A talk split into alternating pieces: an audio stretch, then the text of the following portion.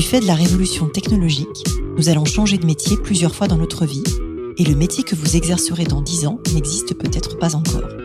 Je m'appelle Isabelle Rouen, je suis entrepreneur et fondatrice du cabinet de recrutement de dirigeants Colibri Talent.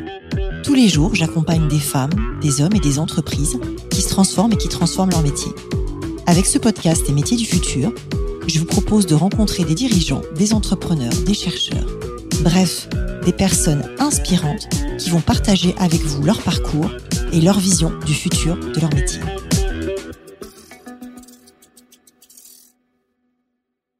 Bonjour à toutes et tous et bienvenue dans le podcast Les métiers du futur. Aujourd'hui, je reçois Chloé Hermary. Chloé, tu as fondé il y a 4 ans Adatech School, la première école d'informatique à la pédagogie inclusive.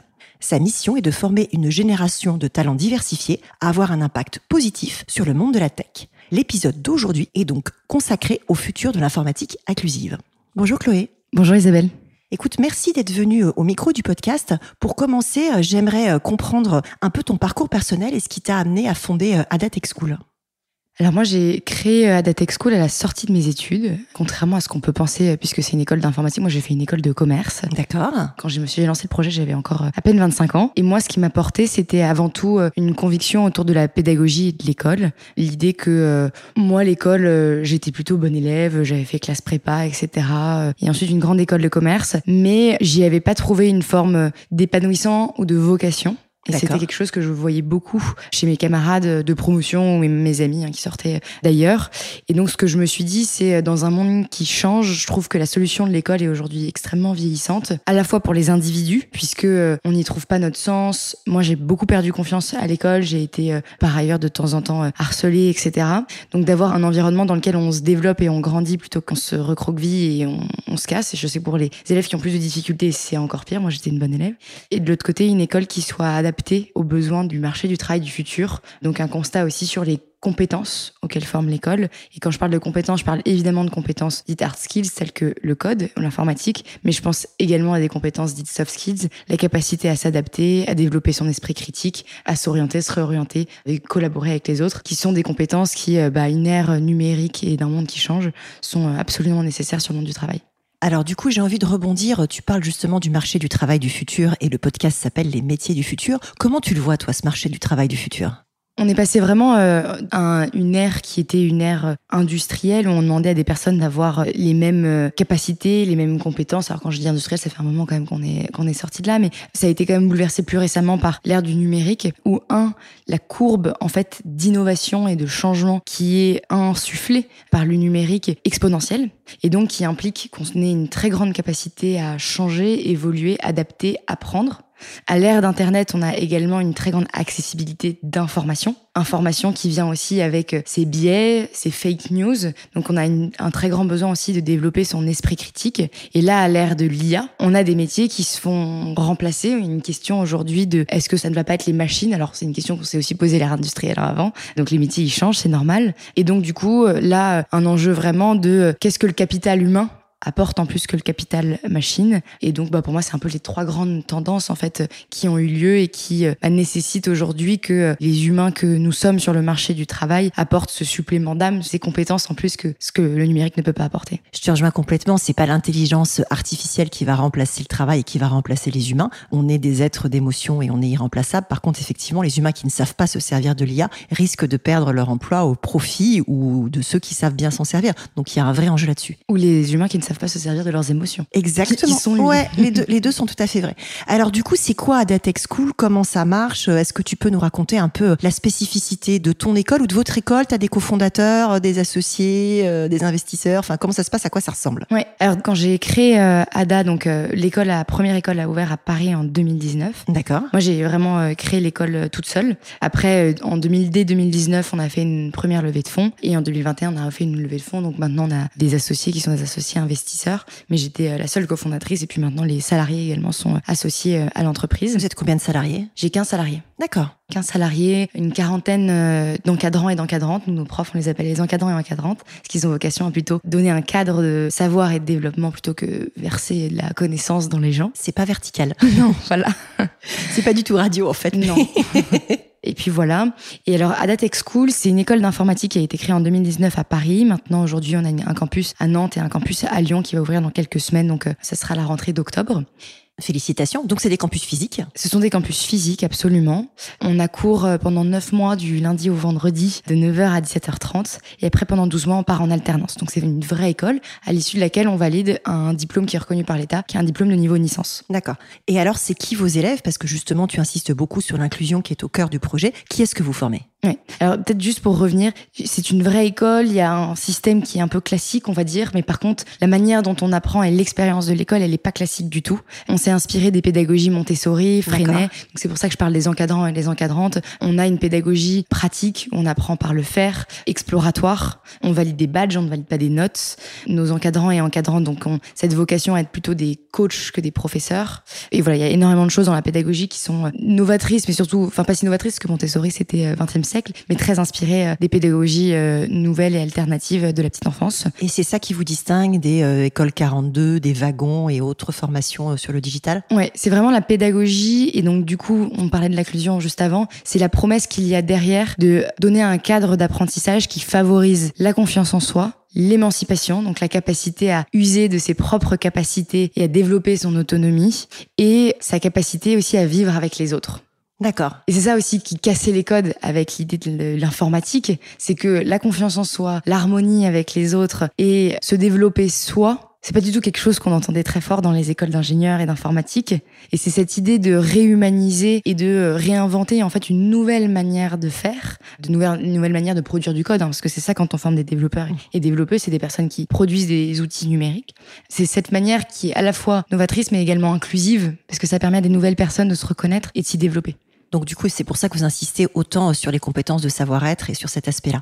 Et alors, c'est qui ces nouvelles personnes que justement tu amènes au code et que tu amènes à devenir développeuse ou développeur? Hmm. Notre premier champ de bataille en 2019, ce qui s'est passé, alors c'était euh, après évidemment MeToo et d'autres mouvements euh, finalement euh, sur le droit des femmes. Ce qui est paru assez évident à ce moment-là, c'est en fait la féminisation de ces métiers-là.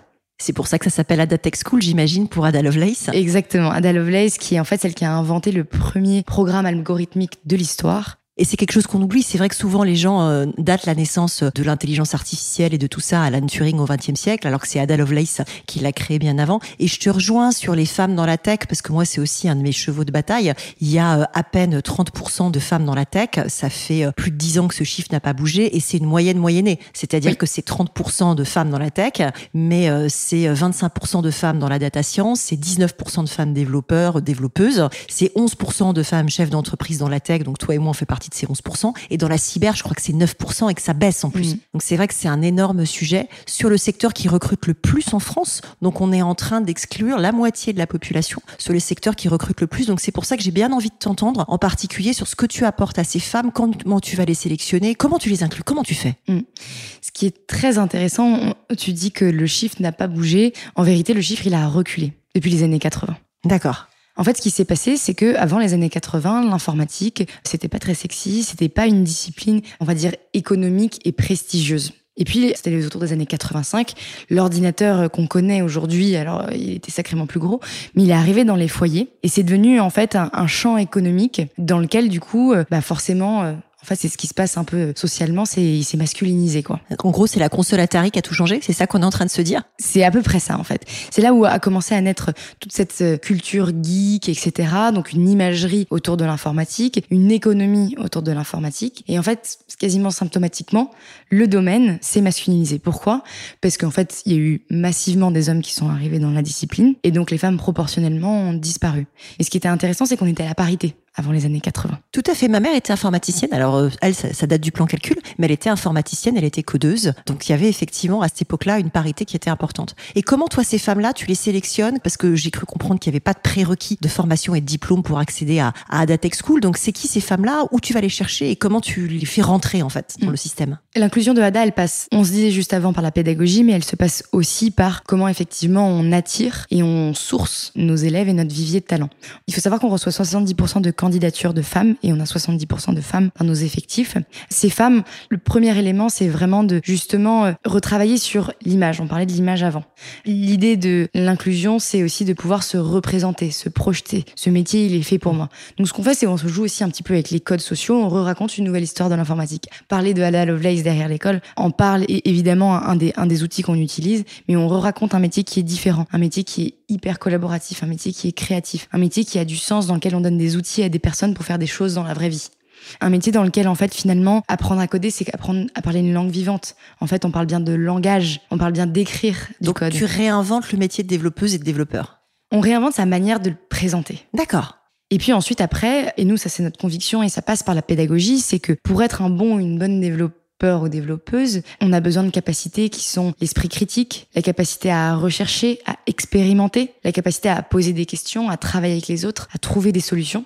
Et ça, en fait, nous, ce qu'on pense, c'est qu'on n'a pas besoin d'avoir fait un bac S, on n'a pas besoin d'avoir des prérequis ni techniques ni académiques. En fait, ça, on peut l'avoir développé par ailleurs dans sa vie. Et comment tu sélectionnes et c'est qui ces femmes? Elles ont quel âge en moyenne, par exemple? Nos élèves, ils ont aujourd'hui, enfin nos apprenants et apprenantes, ils ont entre 18 et 52 ans. D'accord. 70% de nos apprenantes et de nos apprenants ont entre 25 et 35 ans. Donc on est sur des réorientations, reconversions assez jeunes dans Assez carrière. jeune dans la carrière, d'accord Donc soit des personnes qui n'ont pas encore travaillé et en fait se rendent compte que en termes de débouchés, en termes de métier, etc., euh, bah ça correspondait pas. Soit des personnes qui ont commencé, et on se sont dit mais en fait euh, j'aspire à autre chose. D'accord. Et c'est quelque chose qui revient très souvent, cette idée que, un, aspirer à de la liberté, la liberté d'opportunité, aspirer à de la créativité, ce sont des métiers qui sont en fait des métiers finalement manuels, Mhm.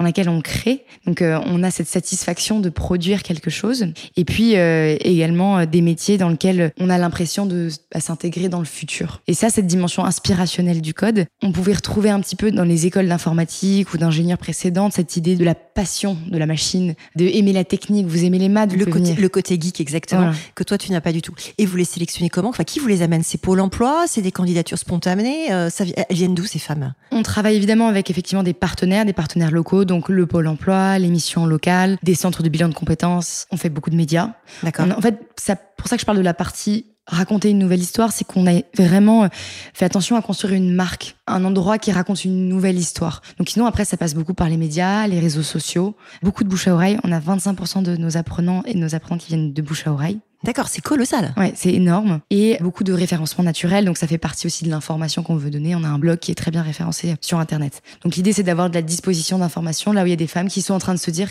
en fait, j'ai envie de reprendre ma carrière, j'ai envie de reprendre ma vie. Et là, on arrive et on leur raconte une histoire que euh, on leur avait pas encore racontée. Et alors, après, ces femmes, elles vont où? Puisque tu dis qu'il y a un an d'apprentissage, derrière, elles retrouvent un emploi, un métier, vous êtes partenaire avec des boîtes. Comment ça se passe? On a un réseau de euh, 80 entreprises partenaires. D'accord.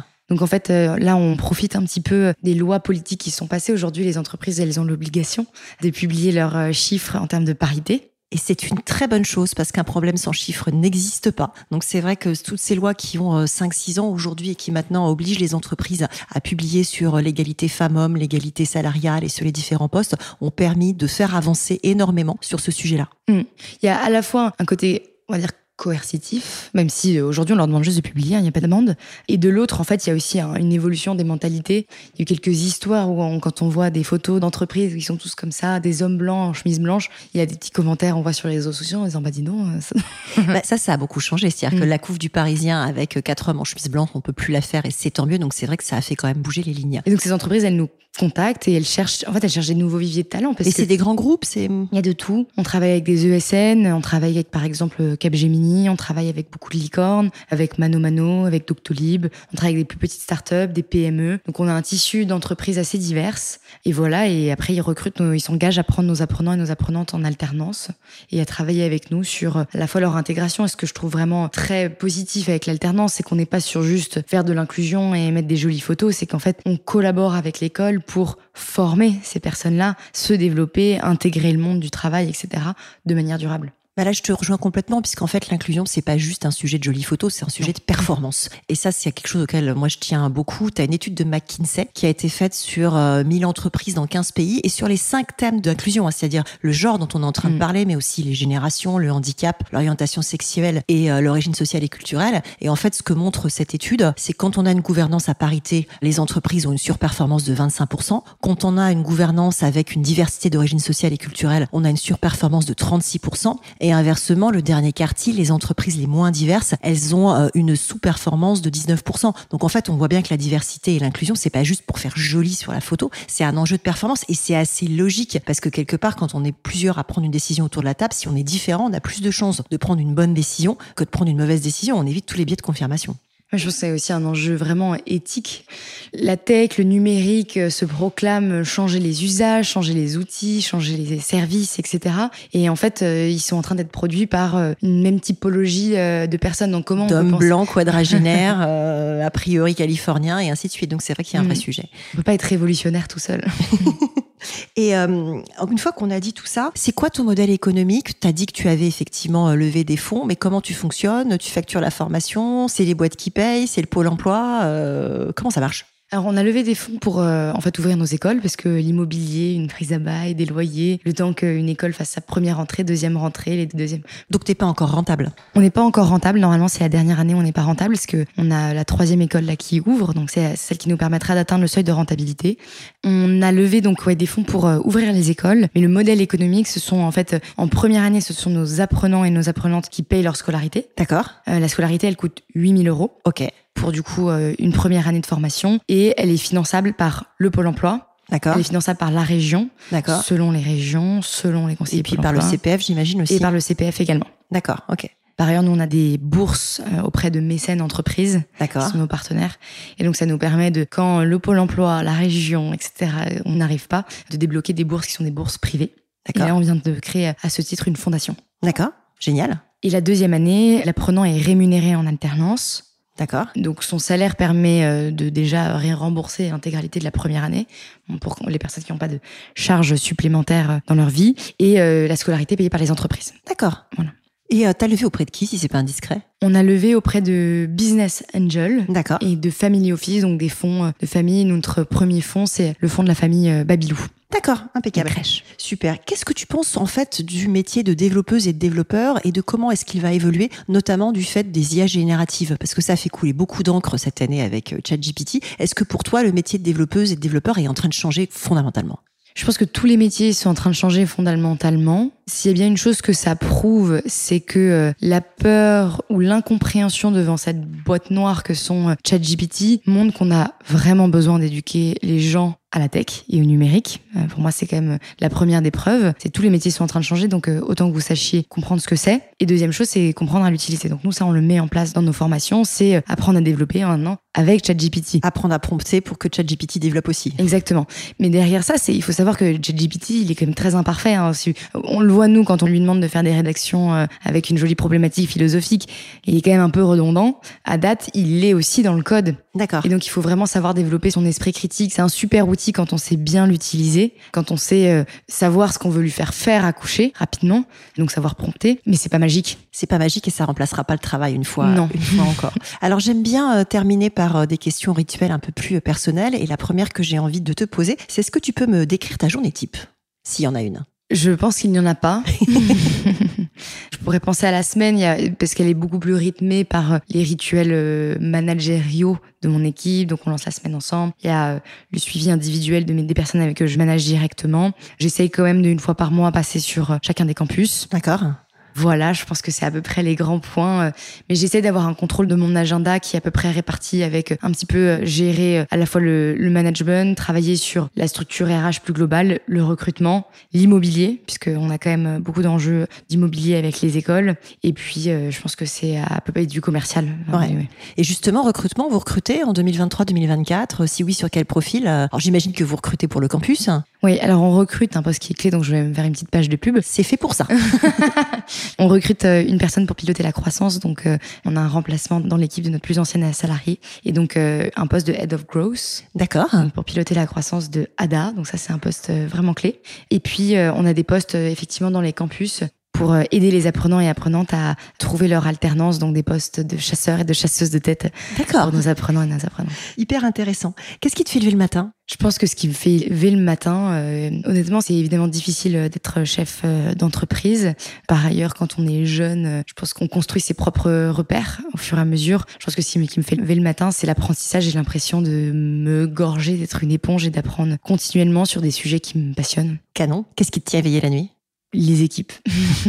dans la croissance, c'est quand on a une entreprise qui croit et qu'on est tout le temps à courir après le recrutement, les remplacements, etc. C'est dur. D'accord. C'est quoi ton prochain projet? Je vais me focaliser euh, là-dessus. Je pense, non, bon. Mes prochains projets en ce moment, c'est d'apprendre à surfer. C'est un chouette projet.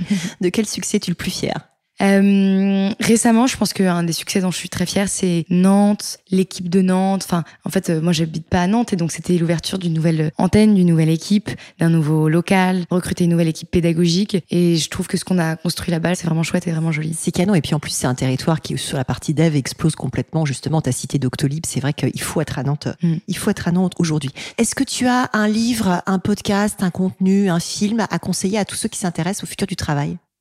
Je vais parler d'un film que je trouve euh, être lié à évidemment mon sujet, mais qui traite un petit peu de ce futur du travail et de ce qu'on vient de se dire sur l'évolution du code. C'est Hidden Figures. D'accord. qui s'appelle les figures de l'ombre, qui sont sur euh, les anciennes programmeuses de la NASA, qui étaient euh, historiquement en fait des secrétaires, Tout à et fait. qui vont voir avec l'arrivée de l'ordinateur, elles vont devenir des Qui vont codeuses. devenir des codeuses, exactement. Voilà. Il est chouette ce film. Si nos auditrices et auditeurs veulent te contacter, c'est quoi le meilleur moyen? LinkedIn, le mail euh, Je pense que c'est LinkedIn, mais il faut être patient parce qu'il y a beaucoup de contacts sur LinkedIn. Mais tu réponds parce qu'on ne se connaissait pas et quand je t'ai sollicité, euh, je t'ai sollicité par LinkedIn, j'ai un peu insisté. Mais je témoigne, tu réponds et tu donnes suite. Voilà. Merci beaucoup Chloé, à bientôt. Merci beaucoup Isabelle.